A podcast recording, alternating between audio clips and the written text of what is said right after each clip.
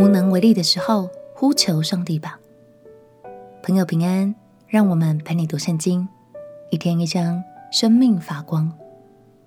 今天来读四世纪第三章。常有朋友问，为什么我们的人生总会有难题呢？其实从圣经中，我们可以找到答案。人生会有风浪，有的时候的确是上帝安排了一些试验在我们的生命中，那都是有意义的。但有一点我们更需要牢记，那就是当我们信靠上帝，就能胜过所有的试验。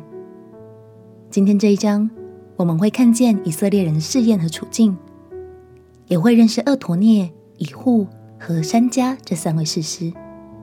让我们一起来读士师记第三章。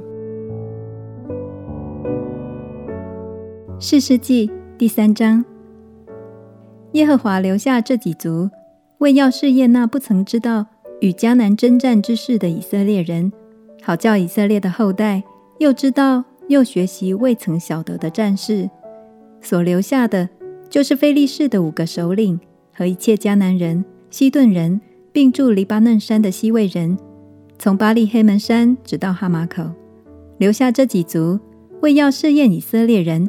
知道他们肯听从耶和华借摩西吩咐他们列祖的诫命不肯，以色列人竟住在迦南人、赫人、亚摩利人、比利洗人、希未人、耶布斯人中间，娶他们的女儿为妻，将自己的女儿嫁给他们的儿子，并侍奉他们的神。以色列人行耶和华眼中看为恶的事，忘记耶和华他们的神，去侍奉朱巴利和亚瑟拉。所以耶和华的怒气向以色列人发作，就把他们交在美索不达米亚王古山利萨田的手中。以色列人服侍古山利萨田八年。以色列人呼求耶和华的时候，耶和华就为他们兴起一位拯救者，救他们，就是迦勒兄弟基纳斯的儿子厄陀聂。耶和华的灵降在他身上，他就做了以色列的士师，出去征战。耶和华将美索不达米亚王古山利萨田交在他手中，他便胜了古山利萨田。于是国中太平四十年。基纳斯的儿子厄陀聂死了。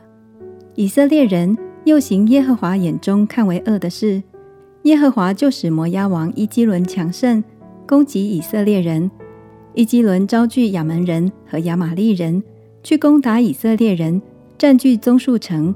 于是以色列人。服侍摩押王伊基伦十八年，以色列人呼求耶和华的时候，耶和华就为他们兴起一位拯救者，就是便雅悯人基拉的儿子以户，他是左手便利的。以色列人托他送礼物给摩押王伊基伦，以户打了一把两刃的剑，长一肘，戴在右腿上，衣服里面。他将礼物献给摩押王伊基伦。原来伊基伦极其肥胖。以户献完礼物，便将抬礼物的人打发走了，自己却从靠近吉甲凿石之地回来，说：“王啊，我有一件机密事奏告你。”王说：“回避吧。”于是左右侍立的人都退去了。以户来到王面前，王独自一人坐在梁楼上。以户说：“我奉神的命报告你一件事。”王就从座位上站起来，以户便伸左手。从右腿上拔出剑来，刺入王的肚腹，连剑把都刺进去了。剑被肥肉夹住，他没有从王的肚腹拔出来，且穿通了后身。一户就出到游廊，将楼门尽都关锁。一户出来之后，王的仆人到了，看见楼门关锁，就说他必是在楼上大姐。他们等烦了，见人不开楼门，就拿钥匙开了。不料他们的主人已死，倒在地上。他们单眼的时候，以户就逃跑了，经过凿石之地，逃到西伊拉。到了，就在以法莲山地吹角。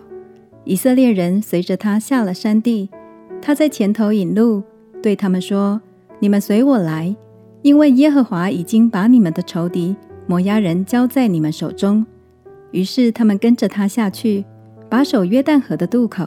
不容摩押一人过去。那时击杀了摩押人约有一万，都是强壮的勇士。没有一人逃脱。这样，摩押就被以色列人制服了，国中太平八十年。以户之后，有亚拿的儿子珊迦，他用赶牛的棍子打死六百非利士人，他也救了以色列人。感谢神，圣经说，当以色列人呼求耶和华的时候，耶和华就为他们兴起一位拯救者。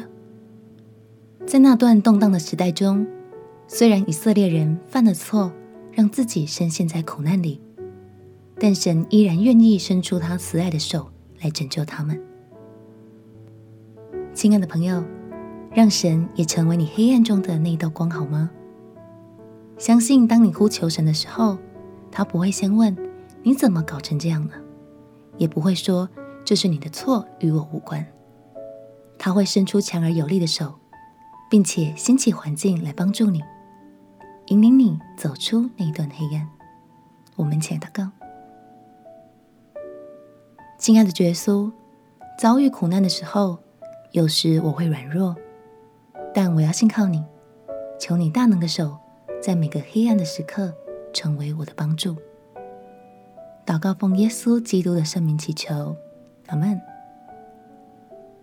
愿神的话语成为你黑暗中的光，让你看见他信实的爱。和永恒的盼望，陪你读圣经。我们明天见。耶稣爱你，我也爱你。